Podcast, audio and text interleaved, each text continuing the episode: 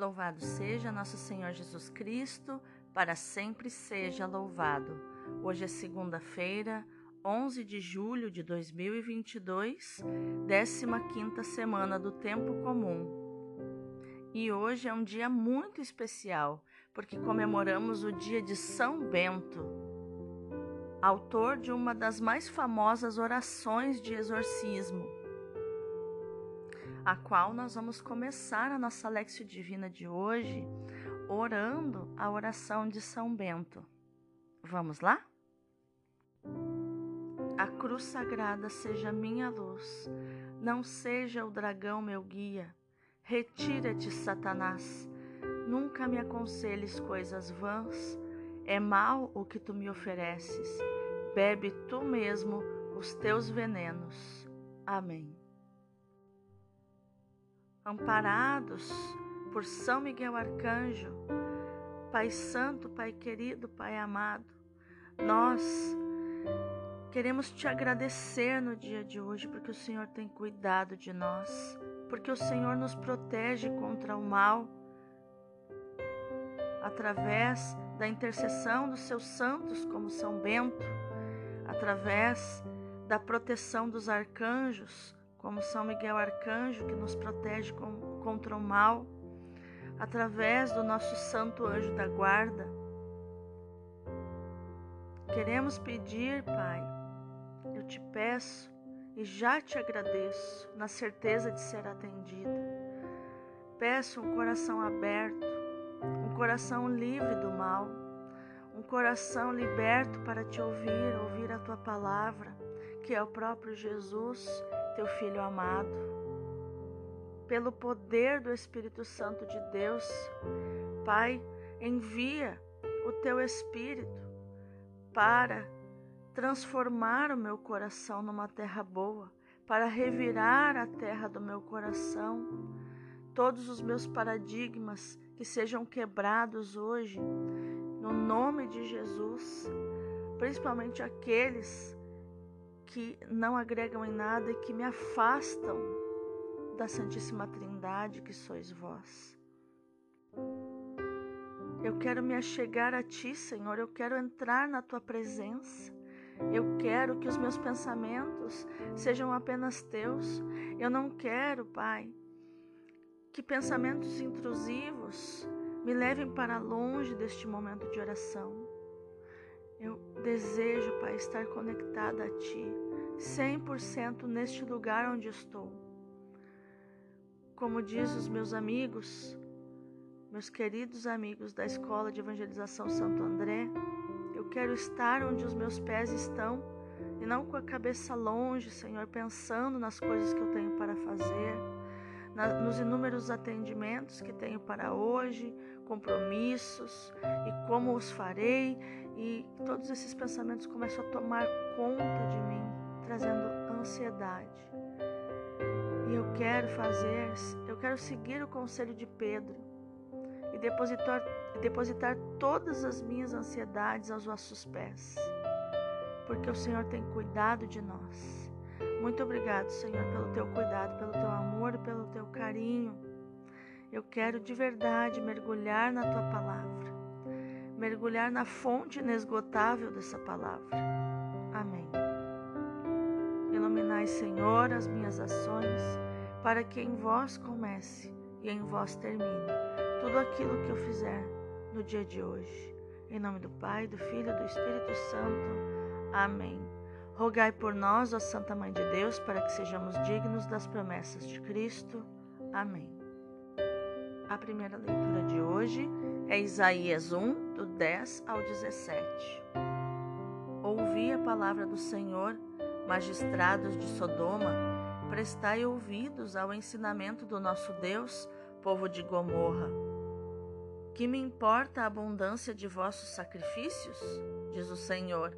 Estou farto de holocaustos de carneiros e de gordura de animais cevados, do sangue de touros, de cordeiros e de bodes. Não me agrado. Quando entrais para vos apresentar diante de mim, quem vos pediu para pisardes os meus átrios? Não continueis a trazer oferendas vazias. O incenso é para mim uma abominação.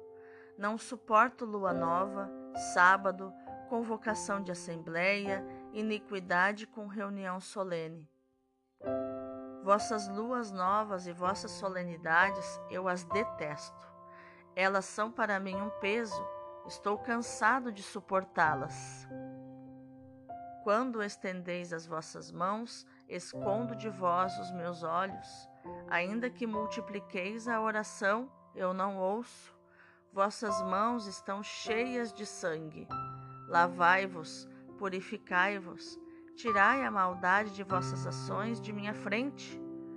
Deixai de fazer o mal, aprendei a fazer o bem, procurai o direito, corrigi o opressor julgai a causa do órfão, defendei a viúva.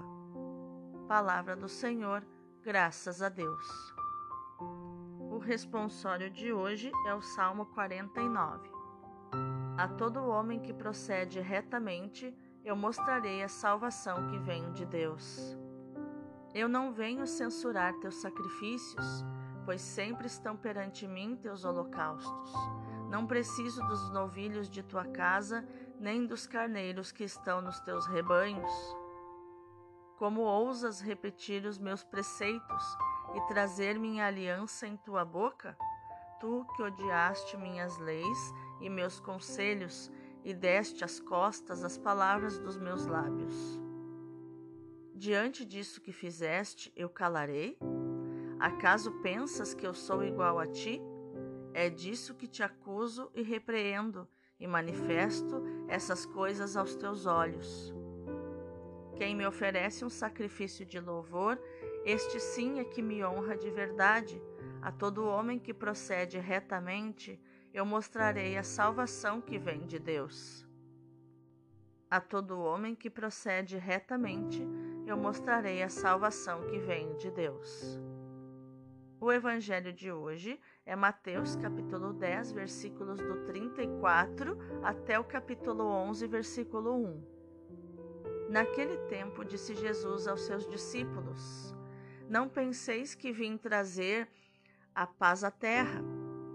Não vim trazer a paz, mas sim a espada. De fato, vim separar o filho de seu pai, a filha de sua mãe, a nora de sua sogra e os inimigos do homem serão seus próprios familiares. Quem ama seu pai ou sua mãe mais do que a mim, não é digno de mim. Quem ama seu filho ou sua filha mais do que a mim, não é digno de mim. Quem não toma a sua cruz e não me segue, não é digno de mim. Quem procura conservar a sua vida vai perdê-la, e quem perde a sua vida por causa de mim vai encontrá-la. Quem vos recebe, a mim recebe, e quem me recebe, recebe aquele que me enviou. Quem recebe um profeta por ser profeta, receberá a recompensa de profeta, e quem recebe um justo por ser justo, receberá a recompensa de justo. Quem der, ainda que seja apenas um copo de água fresca, a um desses pequeninos, por ser meu discípulo, em verdade vos digo, não perderá sua recompensa. Quando Jesus acabou de dar essas instruções aos doze discípulos, partiu daí, a fim de ensinar e pregar nas cidades deles. Palavra da salvação, glória a vós, Senhor. Então, meus amados, antes da gente conhecer o contexto das leituras de hoje, um pouquinho a respeito de São Bento, para você entender por que, que esse dia é tão especial. São Bento, ele era patriarca dos monges ocidentais. Então, meus amados, antes da gente passar para o contexto dos textos de hoje, um pouquinho sobre São Bento e o porquê que ele é um santo tão importante na vida da igreja. São Bento, ele é considerado patriarca dos monges ocidentais. Ele nasceu em Núrcia no ano de 480 e ainda muito jovem, ele foi seduzido e impelido pelo Espírito Santo, abraçando um período de absoluta solidão numa gruta em Subiaco, na Itália. a sua fama atraiu discípulos para ele. Ele organizou então para esses discípulos a vida monástica, inicialmente em doze pequenos mosteiros em volta de Subiaco e depois no célebre mosteiro de Monte Cassino. Ele escreveu uma regra que resume sabiamente a tradição monástica oriental, adaptando-a ao mundo latino. Esta escola de serviço ao Senhor é construída à volta, né, em volta da palavra de Deus, Alexio Divina, da liturgia de louvor realizada em coro e do trabalho em ambiente de fraternidade, de humildade e obediente serviço. São Bento faleceu com 67 anos de idade em Monte Cassino no ano 547. São Bento é fundador da Ordem dos Beneditinos. Inclusive, a vida monástica me fez lembrar de uma saudação da, dos monges da Idade Média, que era a seguinte: quando os monges se encontravam, eh, um dizia para o outro: Memento mori, e o outro respondia: Carpe diem. O que, que significa? O primeiro que falava Memento mori é, significa: Lembra-te que és mortal, lembra-te que vais morrer. E o outro respondia: Então aproveite o dia, que é o Carpe diem. São Bento, rogai por nós. Agora vamos ao contexto dos textos de hoje. Então, a primeira leitura, é, vemos que Isaías exerce a sua ação profética em Judá na segunda metade do século VIII a.C. Um período de notável desenvolvimento econômico, mas também de relaxamento moral o profeta clama contra o formalismo religioso. Os ricos, fechados no seu egoísmo, mostram-se insensíveis aos carentes, cada vez mais numerosos. Mas continuam a praticar o culto, oferecendo numerosas vítimas em holocausto no templo.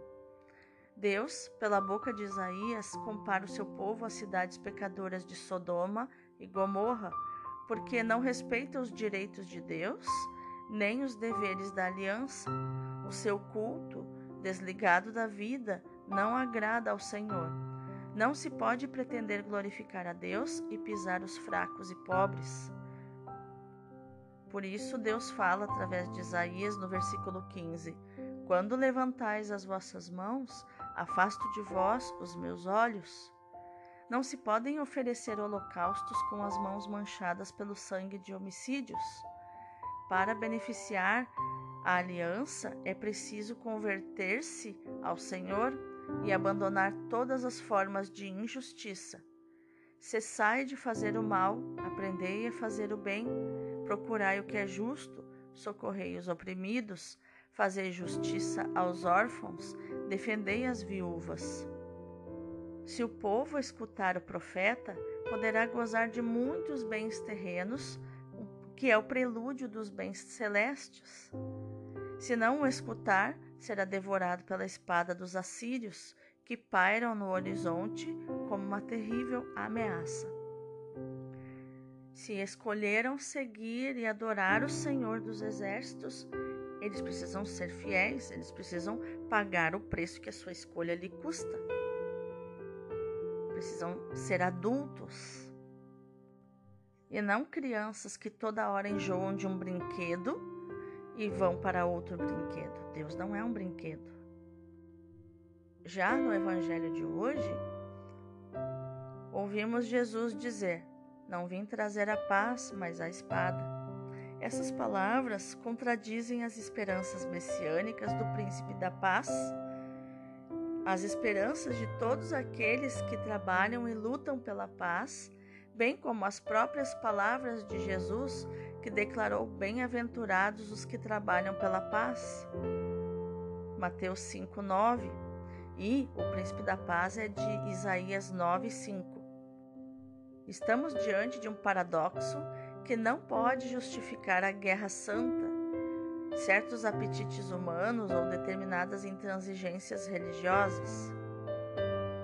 A luta não é dos discípulos contra os outros homens, mas dos outros homens contra os discípulos, nomeadamente contra os missionários do reino. Mateus continua tratando das exigências radicais da missão. Nada pode impedir o seguimento de Jesus, ainda que possa causar sofrimentos e provocar rupturas, mesmo dentro da própria família, que é o elo inconsciente mais poderoso que existe. Quando nós estudamos a psicologia sistêmica, vemos o, o quanto é difícil é, discordar da família, dos princípios familiares, das leis, das tradições.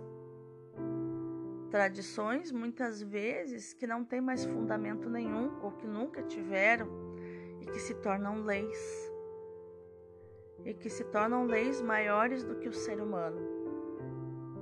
A sorte do discípulo é semelhante à do seu mestre. Jesus foi ignorado e não acolhido pelos seus próprios familiares, como nos diz Marcos 3:21, João 1:11.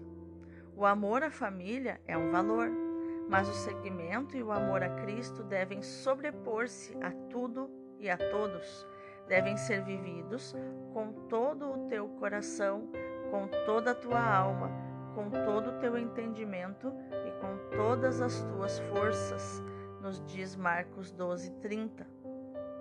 Para o cristão, isso é possível porque ele nos amou primeiro até o ponto de dar a vida por nós. Agora que sabemos o contexto, vamos meditar mais profundamente essa palavra. A nossa relação com Deus não pode limitar-se a conveniências. Acreditar em Deus, ou seja, acolher o dom da fé que Ele mesmo nos oferece gratuitamente, é um assunto do coração, que não pode ser uma fachada ou limitar-se a determinados momentos. Deus nos ama em primeiro lugar e o tempo todo. Não podemos amá-lo de modo diferente. Por isso, no nosso culto a Deus, nós devemos corresponder de forma é, a ter uma vida coerente com aquele que estamos adorando, que estamos cultuando. De que serve a mim a multidão das vossas vítimas, diz o Senhor? Quem reclamou de vós semelhantes dons ao pisardes no meu santuário? Quando levantais as vossas mãos, afasto de vós os meus olhos, as vossas mãos estão cheias de sangue. O Senhor diz nos versículos 11 ao 15. Não agradam a Deus as ofertas, quando a vida de quem as faz é má. Lavai-vos, purificai-vos, tirai da frente dos meus olhos a malícia das vossas ações. Eis o que realmente quer é isso que Deus realmente quer de nós. Uma vez purificados, sim, precisamos praticar a justiça. Aprendei a fazer o bem, procurai o que é justo. Então, fazer o bem, boas atitudes, é algo que se aprende, é algo que nós podemos aprender. Sempre fazemos o mal por impulso emocional. E o bem precisamos aprender a fazer. Deus quer um relacionamento de intimidade conosco, intimidade real, com transparência, com honestidade e não com uma fachada de alguém que chega apenas na missa, no culto e diz: "Ó oh, Deus". Quando no íntimo do coração não nem pensa, nem lembra de Deus. Só agrada a Deus o sacrifício que está em harmonia com a vida. O culto dos chefes de Jerusalém, a quem Isaías dirigia a sua crítica, era apenas a sombra do verdadeiro culto inaugurado por Jesus. Agora podemos rezar com o salmo responsorial: Aceita, Senhor, o nosso sacrifício de louvor. O sacrifício de Jesus tornou-se também nosso e podemos oferecê-lo ao Pai unindo-nos a Jesus com todo o nosso ser, com toda a nossa vida. Jesus, que se ofereceu inteiramente ao Pai, nos insere no seu próprio caminho. Desde que sejamos coerentes, desde que lhe demos o primeiro lugar na nossa vida, como exige o Evangelho de hoje. Quem amar o pai ou a mãe, o filho ou a filha mais do que a mim, não é digno de mim. Aquele que perder a sua vida por causa de mim, há de salvá-la. Jesus diz hoje nos versículos 37 e 39. Vamos orar? Obrigada, Senhor, por teres me chamado a percorrer o teu próprio caminho de entrega total através do meu servir. Obrigada, Senhor, porque o Senhor vai à minha frente, estimulando os meus passos com o teu exemplo e amparando-os com a tua graça. Meu desejo é servir a vida com amor, servir a vida dos outros com amor. E como me sinto pertencente ao teu reino quando faço isso, quando sou assim. Sabes como sou fraca e como tantas vezes cambaleio para um lado e para o outro, ao sabor das minhas inclinações, das minhas paixões, meus impulsos, meus desejos. Mas tu tens uma paciência infinita para me esperar, Senhor, me fazer ouvir a tua voz, me estender a tua mão misericordiosa que jamais me falte a tua graça, Senhor, para me arriscar na tua palavra, para ousar perder a vida por ti e para fazer o bem aos meus irmãos. Não me deixes cair no formalismo de uma vida rotineira. Mantenha-me, Senhor, na autenticidade do amor para contigo e para com o meu próximo, no cotidiano da vida, sabendo que é lá que me esperas e queres me recompensar. Amém. Vamos contemplar essa palavra? Então, nestas palavras de Hebreus 10, 7, eis que venho, ó Deus, para fazer a tua vontade.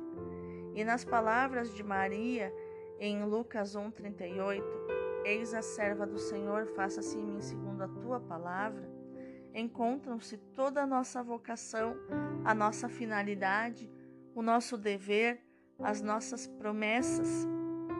Em todas as circunstâncias e acontecimentos, tanto para o futuro como no presente, esse etevênio, em latim, eis que venho, é o quanto basta, desde que esteja gravado na mente e no coração ao mesmo tempo que nos lábios. Et venio, eis que eu venho, ó Deus, para fazer a vossa vontade. Eis que estou pronta para fazer, para empreender, para sofrer o que vós quiserdes, para sacrificar o que me pedirdes, para, como uma pessoa adulta, pagar o preço das minhas escolhas, da escolha de te seguir, Senhor, de ser tua discípula. A fé nos faz viver sem inquietações, porque confiamos na vontade de Deus e ela se faz conhecer a cada instante.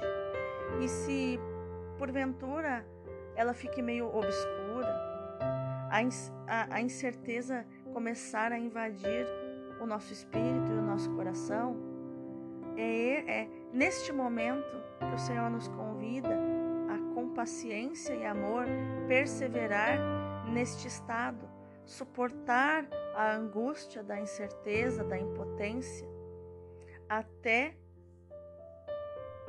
que o Senhor se compraza a fazer brilhar sobre nós de novo a sua luz de sabedoria e de bondade.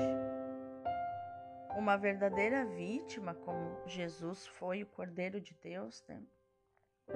sabe que nada tem a escolher ou desejar para si. A sua escolha está feita, o seu futuro está marcado. Quando e como se realizará o seu sacrifício? Em que circunstâncias? Que duração terá? Tudo isso é deixado à livre escolha daquele a quem ela pertence inteiramente. É um escravo adulto, um escravo que escolheu ser escravo, que assume a responsabilidade de ser vítima. olha que, que profundo isso, né? Eu que falo tanto na terapia sobre sair da vítima, né? Mas a vítima emocional é aquela que se sente coitadinha, é aquela que manipula o ambiente, né? Não é desta vítima que eu estou falando aqui. Eu estou falando num adulto, num homem adulto que também é Deus e que escolhe se sacrificar, porque sabe que o preço da sua vida e do seu sangue paga toda a iniquidade, todo o pecado do mundo. Ele assume o preço da sua escolha de ser o salvador da humanidade. O preço é o seu sofrimento, como ninguém sofreu neste mundo, de torturas e a sua morte. Mas a morte precisa se submeter a Ele, que é o Senhor de todas as coisas, e Ele a vence porque Ele é o autor da vida. Assim, a nossa atitude é o abandono total, é o completo deixar Deus fazer e ficar com os olhos fixos naquele que nos precedeu neste caminho, que o tornou este caminho praticável e que deixou para trás de si, como sinal dos seus passos, pegadas sangrentas. Tal é a nossa vocação se alguém se entrega deste modo a nosso Senhor, nosso Senhor se entrega a Ele também, e então nada lhe poderá faltar. Até os cabelos da vossa cabeça estão contados, como diz Mateus 10:30. Dizia nosso Senhor aos seus discípulos estas palavras. Não se vendem dois passarinhos por um um tanto de dinheiros? Pouquinho de dinheiro? Todavia, nenhum deles cairá por terra sem consentimento do vosso Pai, nos de Jesus, em Mateus 10, 29. Nosso Senhor olha por todas as nossas necessidades, no tempo oportuno, se nos abandonarmos a Ele. E esta é uma realidade profundíssima que talvez você tenha que escutar esse podcast mais uma vez. Talvez você tenha que fazer essa lexio divina mais uma vez para compreender a profundidade dessa revelação. E a minha prece no dia de hoje é que o Espírito Santo, Divino Espírito Santo, revele no coração de cada um de vocês. Revele principalmente no espírito a revelação da cruz. Porque não há como compreender a cruz sem que, sem que ela seja revelada diretamente no nosso espírito pelo próprio Espírito Santo. E é isso que eu desejo a você nesta manhã, que a nossa ação no dia de hoje seja proclamar, né, meditar, proclamar e viver esta palavra de Mateus 10, 38. Quem não tomar a sua cruz para me seguir, não é digno de mim. Deus abençoe o teu dia.